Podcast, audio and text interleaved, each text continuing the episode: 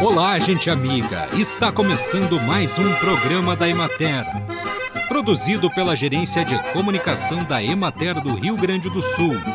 Uma instituição vinculada à Secretaria da Agricultura, Pecuária e Desenvolvimento Rural. Com apresentação de Matheus de Oliveira e técnica de José Cabral.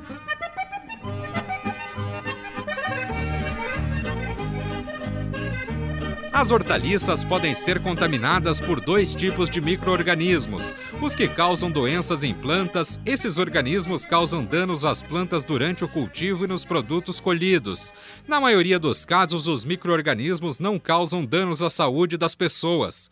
Mas como os danos são visíveis, as hortaliças doentes são comumente descartadas e não consumidas. Há também os microorganismos e parasitos que causam doenças em humanos.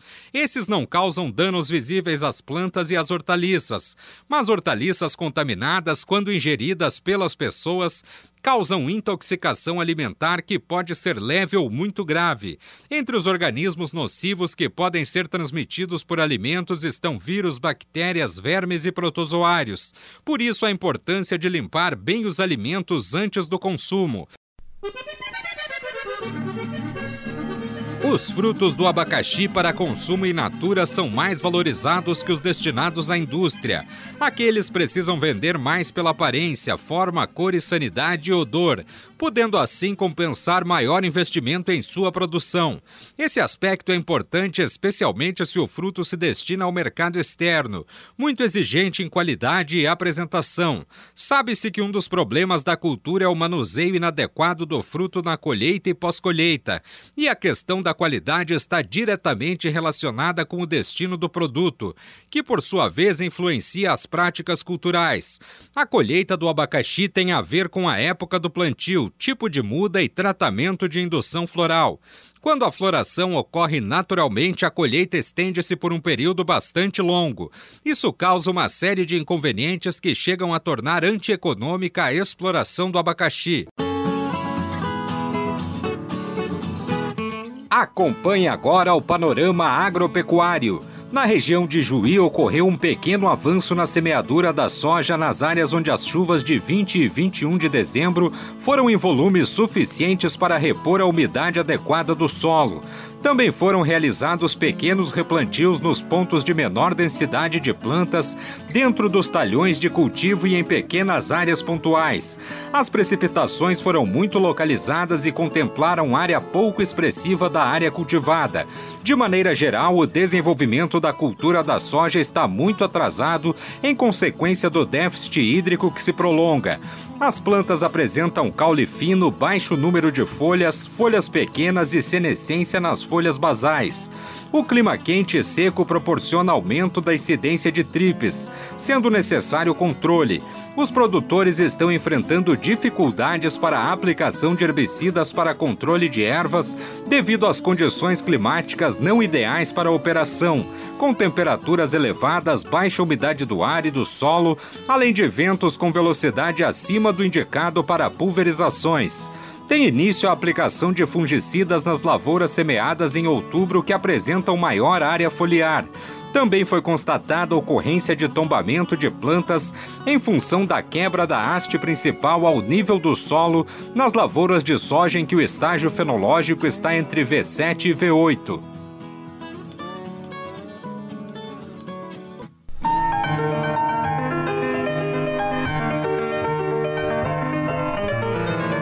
No programa de hoje, o extensionista da Emater, Carlos Olavo Neutzling, fala sobre a irrigação de pastagens. Quais são as necessidades básicas para a gente ter eh, o desenvolvimento das plantas? 62% dos produtores trabalham com pastagens de gramíneas perenes de verão. E, e desses ali, e esse grupo, em 73% das propriedades, é usado a tecnologia do pastoreio rotativo rotacionado. Bom, se eu trabalho a ideia do pastoreio rotativo, todo mundo já, já, já ouviu falar disso, já conhece, né? A gente organiza a pastagem de modo a que os animais ocupem um espaço dessa área num dia e vai fazendo o rodízio. Tá? E esse rodízio de pastagem significa que, passado um determinado número de dias, dependendo da forrageira, dependendo do, do, das condições, nós vamos retornar e aquele pasto ali tem que estar tá em, em condições de atender a alimentação desses animais.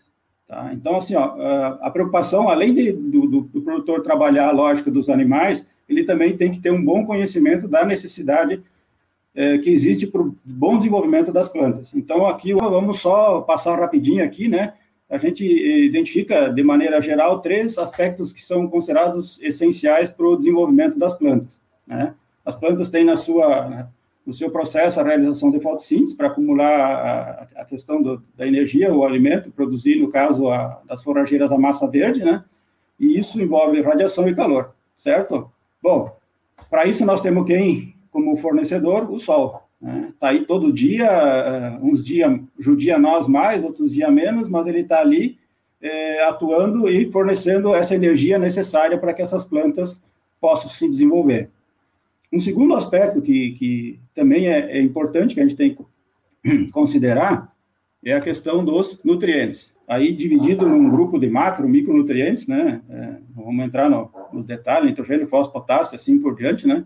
Que é, quando a gente é, imagina aqui a, a, questão do solo na sua fase original, né? É, cada solo tem um, uma quantia de nutrientes, tem suas características, e é, é, permite o desenvolvimento das plantas. Mas o homem, na sua capacidade, no seu, no seu conhecimento, né, ele desenvolveu tecnologias e ele faz a, a complementação da, da, fertilidade, né, então faz uma boa análise do solo, né, identificando quais, quais as características desse solo, que tipo de nutrientes tem e que tipo de nutrientes podem estar faltando, e se trabalha na, na recuperação de, de, desses nutrientes, aplicando, trazendo adubos de fora, adubos minerais, e o adubo orgânico, né? É, e aqui uma, uma característica interessante, né? Quando a gente trabalha pastoreio rotativo e pastagens piqueteadas, os animais permanecem uma boa parte do tempo em cima dessas áreas.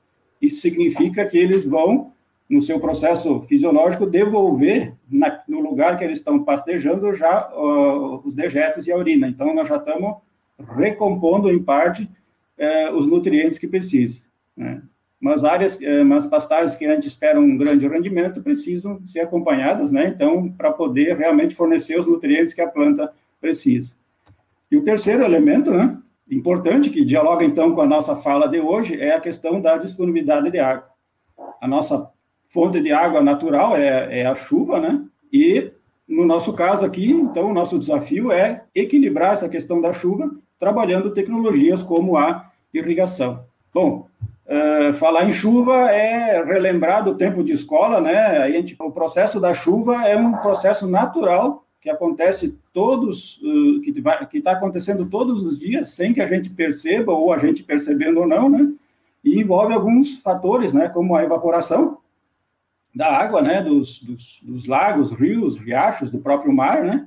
Um segundo processo de, de, de, evaporação da água é a água que é utilizada pelas plantas, que passa pelas plantas, né, que é a evapotranspiração. Essa, é, essa, essa água, então, é, na forma de vapor, é, sobe na atmosfera, né, é condensada e retorna no formato de chuva, tá?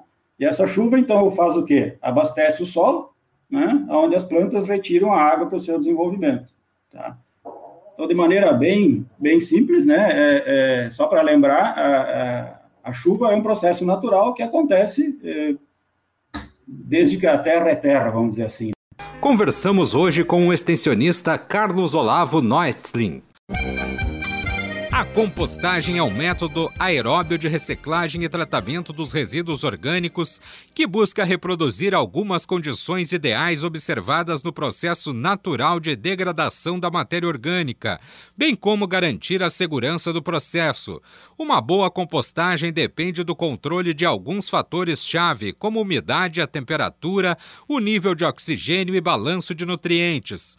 O controle desses fatores favorece que os macro-organismos, como minhocas, insetos e pequenos mamíferos, assim como os micro-organismos como fungos e bactérias, atuem na acelerada degradação da matéria orgânica, garantindo a eliminação dos patógenos e evitando a presença de vetores de doenças.